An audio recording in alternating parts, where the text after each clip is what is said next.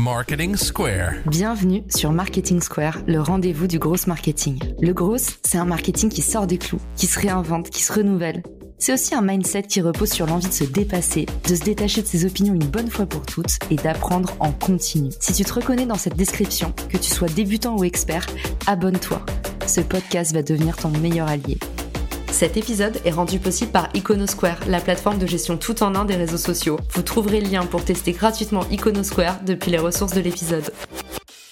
Bonjour à tous et bienvenue dans ce nouvel épisode de Marketing Square. Aujourd'hui, on va parler d'un sujet bien connu de ceux qui écoutent le podcast, le freelancing, et on va voir comment est-ce qu'on peut améliorer son TJM, le taux journalier moyen. En général, c'est ce que vous gagnez en un jour de freelance. C'est comme ça qu'on se fait rémunérer quand on se lance en tant qu'indépendant. Avec moi pour en discuter aujourd'hui, mon expert préféré, Fabien Ferreira. Salut Fabien, bienvenue dans le podcast. Salut Caro, ravi de revenir dans le podcast sur notre thématique. Exactement, puisque tu as eu beaucoup de succès sur cette thématique-là, que ce soit de nos rooms clubhouse ou en postant avidement là-dessus sur LinkedIn. Ça a généré beaucoup de commentaires. En fait, aujourd'hui, ça fait deux années maintenant qu'il y a un vrai boom des microstructures. De plus en plus d'indépendants se lancent et pour autant, en fait, c'est difficile de trouver comment formuler son offre, de comprendre comment est-ce qu'on peut faire en sorte de gagner plus en étant freelance qu'en tant que salarié, puisque c'est ça aussi le but. Du coup, toi, est-ce que tu peux nous raconter un peu ta carrière d'indépendant? Yes, carrément. En fait, à l'origine, j'étais entrepreneur, donc j'avais une petite équipe. On était 8 à 10. Et en fait, quand je suis redevenu effectivement indépendant, parce que j'ai commencé à faire du coaching en grosse marketing pour des entrepreneurs et des boîtes, en fait, j'avançais un peu en carrière solo et je me suis dit, c'est bizarre, mais il y a un truc à craquer parce que rester à un TGM de 400 euros, en fait, euh, avant de ces journées complètes et rester de manière régulière avec le même client, c'est-à-dire qu'il y a des clients qui payent bien, mais il y a des clients, en fait, qui globalement, c'est quasiment du salariat déguisé. Tu peux bosser que pour eux pendant des années. Et je me suis dit, le problème de ça, c'est que ça augmente pas ta learning curve, ta phase d'apprentissage. L'objectif là, c'est de voir en fait un peu quelles sont les étapes par lesquelles je suis passé. Et mon objectif, c'était de me dire, j'ai un challenge, j'ai 30 jours pour augmenter mon TGM, choisir mes clients et être plus libre. Trop bien, tu nous as tellement teasé. Du coup, là, tu vas nous parler un peu des trois étapes, les trois clés pour pouvoir passer son TGM de 500 euros à 2000 euros. Rien que ça. En fait, euh, pour expliquer rapidement, la première étape, et c'est celle, je pense, qui est la plus complexe quand tu es freelance à comprendre, c'est qu'il faut arrêter de vendre ses journées. En fait, on parle de TGM, taux journalier moyen. Beaucoup d'entrepreneurs aujourd'hui sont à des TGM euh, quand tu débutes entre 250 euh, 350. Après, effectivement, tu as les intermédiaires entre 400 et 600. Et après, tu as les big boss entre 600 et plus. La problématique de ça, c'est qu'en fait, ça fait un découpage du marché sur si tu es à 600, alors tu es bon, si tu es à 250, alors tu es junior. Et ça révèle pas en fait qui tu es et ce que tu délivres. Et même, j'ai envie de dire, en fait, on recoupe tout cet univers du salariat où, en fait, on est payé au niveau de notre degré d'expérience, alors qu'aujourd'hui, tu devrais être payé en fonction de la valeur que tu crées, de ce que tu apportes dans la société. En fait, la première chose que j'ai commencé à faire pour résoudre ce problème-là, c'est de me dire, au lieu de vendre une journée de 9h à 18h, je vais vendre des sessions de 2 heures. J'ai pris cette journée et j'ai divisé. Et en fait, je faisais deux heures par semaine pour la même entreprise. Donc en fait, tu fais 8 heures dans le mois à raison de deux heures par semaine. Et en fait, là, il y a plusieurs avantages à ça. Le premier avantage, c'est que je vendais que des moments où j'avais vraiment envie de bosser. J'étais vraiment focus sur le projet. Quand tu fais des sessions de deux heures, tout le monde le sait, on peut être deux heures concentré, quatre heures un peu moins, huit heures on procrastine. Donc ça, c'était vraiment le truc, c'était win-win. Moi, j'étais vraiment toujours au top quand je bossais sur un projet. Ça a aussi un avantage pour ton client, effectivement, qui achète que des heures où tu es réellement là. Après, la deuxième chose, c'est que ça augmente ta phase d'apprentissage. Parce qu'au lieu d'avoir un seul client du lundi au vendredi de 9h à 18h, comme moi je vendais des sessions de 2 heures, je pouvais en avoir plusieurs dans la même semaine. En moyenne, j'avais entre 10 et 15 clients quand j'ai commencé à faire cette technique, 10 à 15 clients par mois. Et en fait, après, euh, je renouvelais mes clients tous les mois de manière à pouvoir changer de projet, changer de ciblage, etc., améliorer mes techniques. Il y a deux autres choses, en fait, c'est que quand tu vends une journée, tu peux pas vendre d'accompagnement. Tu es là pendant juste une période à l'instant T. Par contre, si tu restes sur un mois, tu peux vendre un accompagnement. Et le mot accompagnement, en fait, déjà, il augmente la valeur perçue. C'est pas juste je travaille une journée pour toi, c'est que je t'accompagne pendant un mois. Et moi, je disais, on peut se contacter sur Slack ou sur WhatsApp. Si vous avez des questions, je reste disponible. Et ça, ça augmente déjà un petit peu ton TGM, tu vois, d'un point de vue juste euh, valeur. On commence à rentrer dans une démarche où, comme je disais tout à l'heure, le client, dans le storytelling, dans ce que je disais Là, pour vendre mon package, je disais tout simplement les temps de recherche, les temps où je suis fatigué, les temps où je procrastine, les temps où j'ai pas envie de bosser, vous les payez pas. J'ai un petit tips aussi à rajouter là-dessus sur la partie conférence et sur la partie coaching. Euh, souvent, j'accompagne ça d'une hotline. J'appelle ça la hotline. En gros, l'idée, c'est de dire je reste disponible si vous avez des questions. Donc, en fait, ça permet de pas les relâcher dans la nature complètement. Et en fait, ça te permet aussi bah, d'augmenter ton panier moyen puisque tu marketes quelque chose à côté. Donc, ça augmente la valeur et ça augmente aussi, euh, du coup, votre rémunération. Euh, c'est double bénéf. Clairement. Et ça, on va en parler dans l'étape 2. C'est productiser son offre. Moi, à l'origine, je montais des startups SaaS. Je me suis dit, mais comment faire une offre SaaS? Sortir du service au maximum. Et en fait, ça, ça a eu pas mal d'avantages. En vrai, ça, c'est peut-être ce qui a été le plus winner pour moi, pour plusieurs raisons. La première, c'est que j'annonce un livrable. Vous, vous êtes là pour me challenger. Et moi, je suis là pour vous délivrer les méthodes que je sais actuelles qui fonctionnent et qui sont actionnables. Et en fait, l'intérêt, c'est que je ne vends pas de la performance en disant si j'atteins pas, je ne suis pas payé. Ça, ça marche pas. Eux, ils achètent une valeur business. Ils n'achètent pas du temps. Quand on est freelance, on a envie de rajouter du temps, tu vois. Tu as envie de rajouter du temps, tu as envie de rajouter du coaching, tu as envie de rajouter de la valeur, mais toujours de la valeur temps.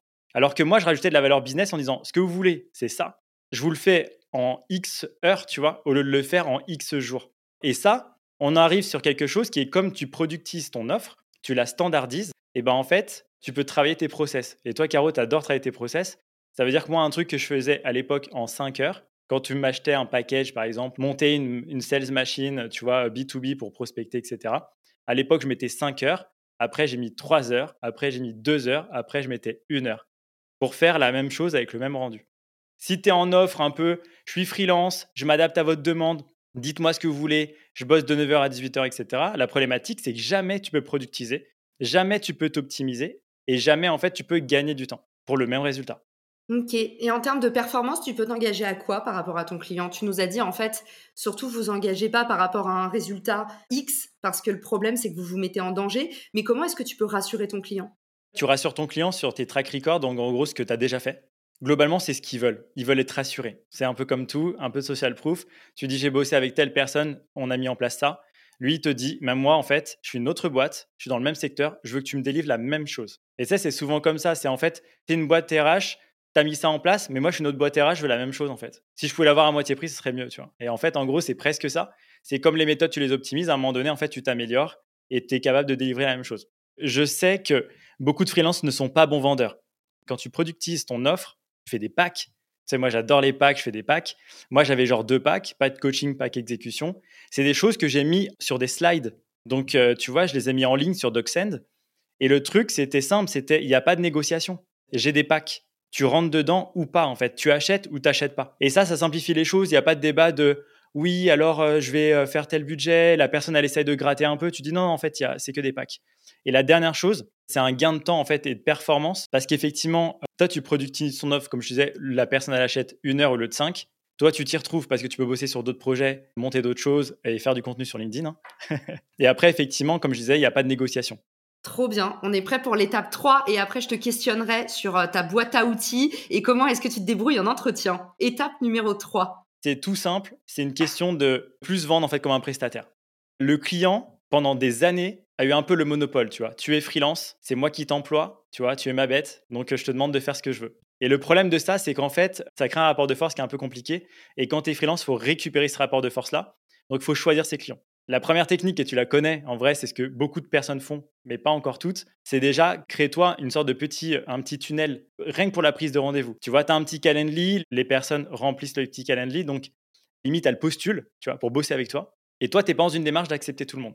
Ce que j'ai fait pendant près de deux ans et demi, c'est qu'en fait, et c'était vrai, hein, mais je disais, voilà, il n'y a que 10 places en coaching, 5 places en exécution. Ça, tu peux le mettre en place aussi via un typeform, j'imagine. J'ai vu pas mal ce process justement pour dire on vous recontacte si vous avez été sélectionné, c'est pas mal non plus. Ouais, exactement. En fait, dès que tu crées la rareté, hein, on le fait beaucoup euh, sur des produits, mais on le fait jamais sur nos propres services. Tu dis bah voilà, en fait c'est simple. Si vous voulez qu'on démarre le mois prochain, en tout cas pour l'instant il reste trois places. Donc en gros, bougez vos fesses. et ça permet aussi de justifier, et moi je l'ai beaucoup utilisé aussi, pour sélectionner ses clients. Ça veut dire qu'effectivement, si tu n'as pas envie de démarrer avec quelqu'un, tu sens qu'il est déjà relou au téléphone, ça part le prix, ça veut négocier, etc. Je dis, ah désolé, en fait, ça va être compliqué en ce moment, là, il n'y a pas beaucoup de place. Donc, et en fait, tu pousses le truc. Est-ce qu'on a fini l'étape 3 ou pas? Non, il en reste une dernière, parce que c'est pareil, c'est un gros pain.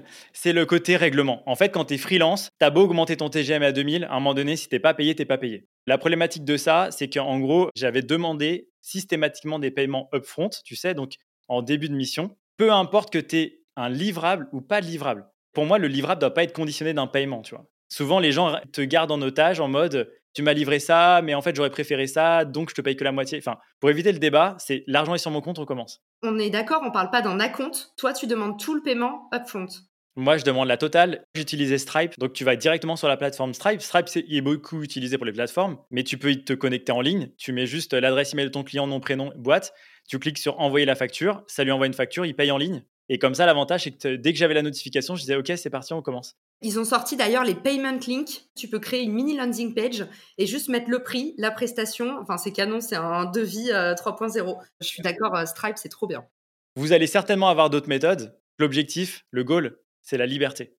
C'est trop bien. Et pour le coup, tu en parles sans bullshit et t'expliques vraiment la marche à suivre, donc j'adore. Par contre, tu nous as balancé tellement de pépites qu'on est peut-être un peu perdu. Est-ce qu'on peut revoir les trois étapes un petit peu sous la forme de bullet point pour ceux qui sont là, le carnet à la main? Ouais, clairement. Et comme je t'avais dit, en fait, j'ai préparé en même temps une petite vidéo YouTube avec des bullet points pour que ça soit plus simple à comprendre et à suivre. La première chose, ne plus vendre ses heures, ne plus vendre son temps, ne plus se vendre au TGM, c'est-à-dire bye bye les journées, on casse tout ça et on vend que des petits moments. La deuxième chose, en fait, c'est productiser son offre. On n'est pas là, effectivement, pour vendre du service, on fait du sur-mesure, on dit si tu as besoin de ci, alors je fais ça, etc. Créez des packages, concentrez-vous sur ces packages, devenez expert de ces packs. Le côté referral, tu sais, donc le fait qu'on parle de toi en mode va voir Fabien pour faire ça, c'est parce que j'ai productisé, j'ai bossé comme un malade sur certaines verticales, qu'en gros, j'ai dépassé un petit peu, je pense, la valeur moyenne des autres freelances dessus. Et la dernière chose, ne te vends plus comme un prestat, t'es pas un prestat, t'es partenaire, choisis tes clients, rentre-les dans ton cadre à toi. C'est toi qui choisis à la fin. Est-ce que tu as envie de bosser avec telle personne ou pas? Si la personne commence à négocier tes prix, globalement, c'est pas bon signe, vaut mieux passer. Et en tout cas, effectivement, euh, paiement Stripe, toujours en début de mission, au moins on est clean. Trop bien. En gros, si vous vous sentez dans le freelancing comme un esclave, c'est que la barrière, c'est vous-même. Mettez en application les conseils de Fabien pour reprendre un peu le pouvoir sur la relation commerciale et inverser la tendance pour pouvoir enfin devenir libre financièrement. Trop cool, Fabien. Qu'est-ce qu'il y a un peu dans ta boîte à outils magique, dans la trousse magique du freelance? C'est quoi les outils indispensables, les petites pépites qu'on connaît pas forcément quand on se lance? Eh ben en fait, les petites pépites, c'est souvent les outils qu'en fait beaucoup utilisent, en tout cas ceux qui sont solopreneurs, etc. C'est un Notion, un Slack pour échanger avec ses clients, tu vois, et pouvoir bien gérer les notifs. C'est un logiciel de facturation. Moi, à l'époque, j'utilisais Paymo, mais en fait, après, j'ai passé. Globalement, voilà, pouvoir facturer. Pour info, moi, je génère pas de devis ensuite après une facture, tu vois, c'est un peu laborieux. Tout simplement, moi j'adore DocSend, donc il y a une plateforme en ligne pour mettre ses contrats, pour faire de la signature euh, électronique et aussi pour effectivement gérer ses prêts. Et en fait, moi j'ai des CGV, tu vois, j'ai fait cinq pages de CGV, ça met un peu les normes, c'est quatre semaines, voilà un peu le deal, tu vois. Les CGV sont très simples. L'objectif, c'est tu signes ça, je t'envoie un lien Stripe, tu payes et c'est parti. Il n'y a pas de euh, Fabien, est-ce que tu peux générer un devis? On doit le montrer à notre équipe. Tu sais le nombre de devis des fois qu'une startup génère et à la fin, il n'y en a qu'un seul qui signe. Tu vois. C'est vrai. Là-dessus, sur la partie devis, si vous êtes encore un peu vieille école, comme moi, moi, ça fait que deux ans que j'ai des activités d'indépendante, j'ai découvert Shine, que j'adore parce que pour le coup, en un clic, vous pouvez faire vos devis. Il vous trouve les entreprises, donc exit euh, la douleur d'aller retrouver, retaper à la main le numéro de siret, tout ça. Vous avez juste à marquer le nom de la boîte. Et franchement, oui, moi, il y a des boîtes, ils te font faire 5, 6, 7 devis. Et en fait, à chaque fois, ils étaient là, mais ouais, tu me les envoies en 20 minutes? Et j'étais là, mais en fait, ça m'a pris deux minutes à faire. C'est juste que j'ai mis 20 minutes à ouvrir ton email. Mais pour le coup, c'est hyper simple on vous mettra tous les liens euh, dans la description. Calendly, tu l'as donné, c'est canon aussi. Moi, je m'en sers même euh, bah, pour le podcast, pour euh, programmer mes invités. Vous pouvez mettre en place des workflows qui vous permettent en fait automatiquement de créer un rappel pour vos rendez-vous. Si vous avez du churn et que les gens se pointent pas pour vos rendez-vous, mettez une petite alerte Calendly. Vous allez voir, ça va drastiquement changer vos chiffres.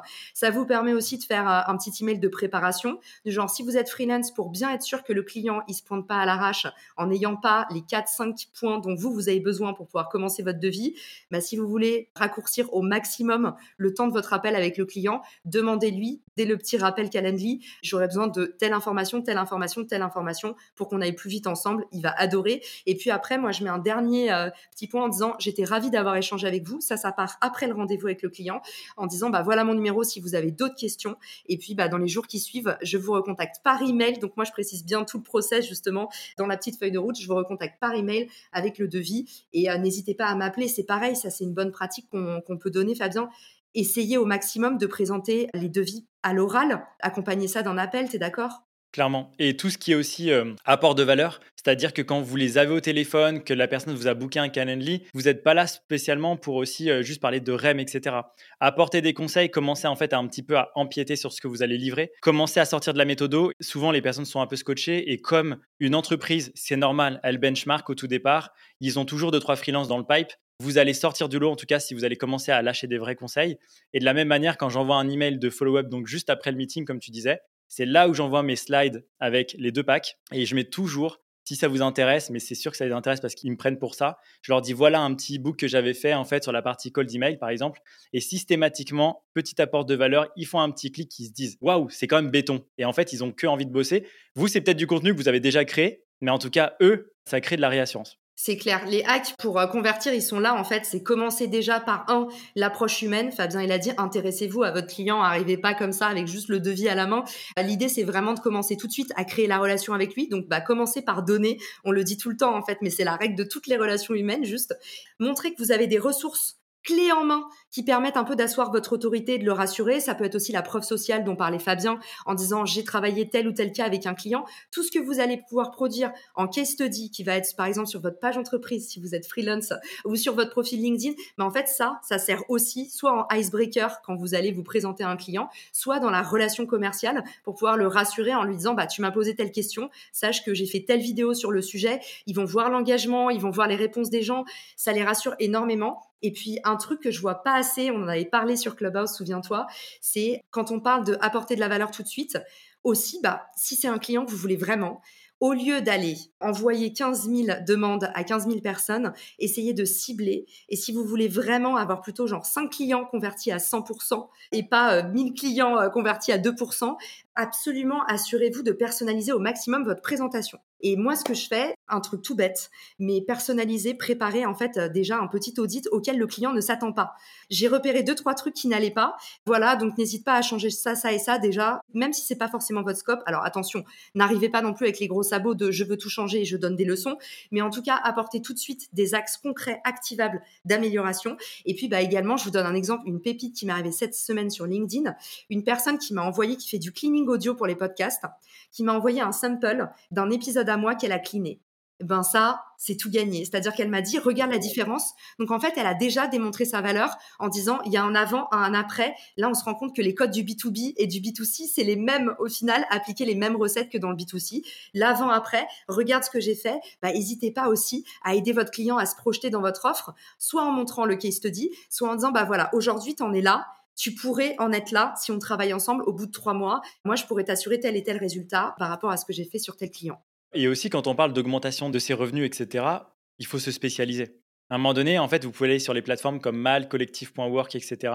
Si vous dites, euh, par exemple, en tant que développeur, je suis développeur full stack, ou euh, si vous dites que vous êtes euh, chargé de projet événementiel ou responsable marketing, c'est trop généraliste. En fait, maintenant, on attend des personnes qui vont avoir un impact dans son business. Et en fait, l'impact, vous allez être très bon si vous l'avez déjà fait. Donc, en fait, spécialisez-vous. Il y a aussi un autre truc qu'on n'a pas précisé, et ça reboucle avec LinkedIn, etc. C'est que quand vous finissez vos missions, n'oubliez pas que la mission, elle n'est pas finie quand vous faites un livrable. Utilisez les recommandations de vos clients. Mettez-les sur Malte si vous voulez effectivement vous développer sur Malte. Mettez-les sur LinkedIn, quoi qu'il arrive. Quoi qu'il arrive, vous mettez-les toujours sur LinkedIn. En tout cas, abusez un petit peu de cette fin de mission, surtout si vous avez euh, surperformé, en disant OK, si vous dit un grand merci, vous dites le merci sera encore mieux en vidéo. Et puis même, euh, d'ailleurs, pour se décomplexer un peu là-dessus, quand vous demandez une recommandation, particulièrement sur LinkedIn, c'est aussi une belle visibilité pour votre client. Parce que si vous êtes particulièrement, bah, comme dans le cas de Fabien, qui est un créateur de contenu sur LinkedIn, qui a beaucoup de visites sur son profil, je sais pas combien t'en as Fabien, mais je pense que sur 90 jours, tu dois être à 40 000. En fait, on a beaucoup de trafic sur nos pages, ne serait-ce que pour vous et votre entreprise. Qui sait, c'est aussi une façon d'aller gagner euh, bah, des vues, des visites, et puis qui sait de convertir.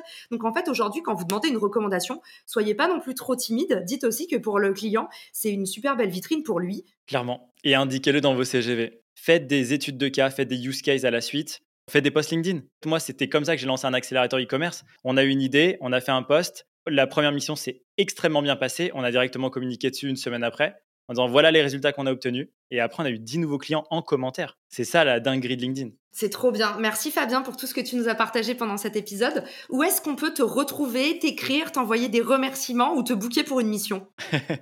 Je fais de moins en moins de missions, malheureusement. Mais en tout cas, vous pouvez me retrouver sur LinkedIn. Je partage de plus en plus de contenu. Hein. Je suis les règles de Caro.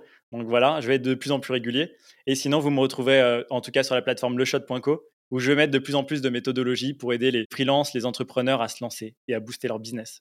Merci Fabien. Et puis, euh, je vous dis à tous à très vite. Si vous avez aimé, n'hésitez pas à laisser un petit commentaire. Je vous mets tous les liens dans la description. Et à très vite dans Marketing Square. Ciao Si cet épisode te plaît, tu peux le partager en me taguant ou lui laisser 5 étoiles sur Apple Podcast. Marketing Square.